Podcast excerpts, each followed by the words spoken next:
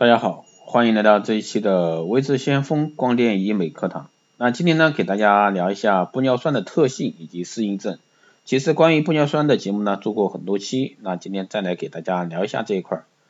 那天气呢越来越暖和，那每到啊每到夏季呢，这个玻尿酸注射啊水光注射就是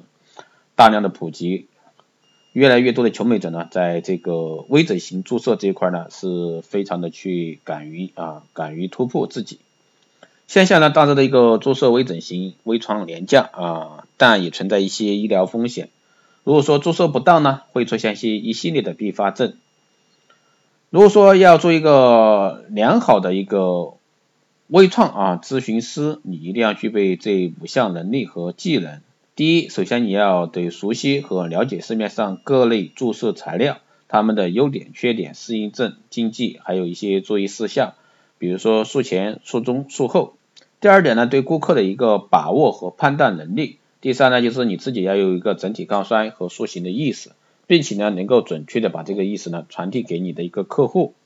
第四呢，是我们一定要有多维的理念，能够灵活的搭配各类医美项目。比如说跟肉毒素啊、线雕啊、玻尿酸仪器怎么样去互补组成一个套餐。最后呢，就是要有全局观念，一定要引导顾客啊活在未来，为他的未来买单。那下面呢，我们来说一下单向教练的玻尿酸。那这是就是这个啊，玻尿酸里面只含有交联的固态的，那有点类似于果冻这样的呈泥胶状的玻尿酸。常见的比如说乔雅登呐、海威啊、艾丽薇还有艾芙莱这些双向交联的玻尿酸呢，就是指这个交联的玻尿酸里面有非交联的，还有交联的，有固态的，也有液态的。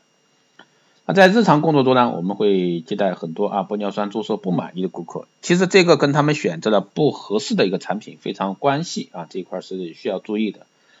比如说瑞兰二号啊，是一个双向交联胆效玻尿酸，它的分子相对而言呢是属于比较小的，它一般来说是用于填充在真皮组织的中层啊，它的塑形的效果呢相对而言会差一点。还有像韩国的伊婉，那国内有证的是两两种类型，一个 C 型啊绿色包装的，V 型紫色包装的，C 型呢是小分子，一般是用来填充真皮的中层，属于除皱款，那 V 型呢是。分子相对而言比较大的，它的手感呢摸上去相对而言会比较偏硬一些，一般用来填充真皮的深层，比如说法令纹，当然也有人会用来填充太阳穴、额头这些部位。韩国的艾丽薇呢也是属于单向交联，很多地方卖的话叫超值版的一个乔雅登，那它的塑形效果呢相对而言会比较好，会比较偏硬，比如说用来填充鼻子和下巴非常的不错，支撑力相对而言也很好。啊，乔雅登美国的分为两型，极致和雅致，又称为玻尿酸中的爱马仕。那它的吸水性特别的强，像雅致是小分子，一般用来填充除皱；极致呢是用来塑形。海纹呢属于单向交联啊，整体属于比较偏软的，手感也比较好。缺点呢就是保持时间太短。除皱啊，像鱼尾纹、川字纹、颈纹，那这些呢我们尽可能的去选择小分子、低交联的一些玻尿酸，尽量的不要去选择那些大分子。比如说像新菲林或者伊婉，那这一类呢比较偏硬，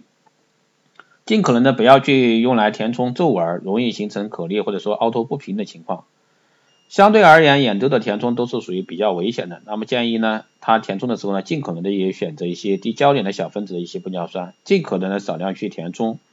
如果说量太多，可能会出现定的二现象，或者说出现黑眼圈这些情况。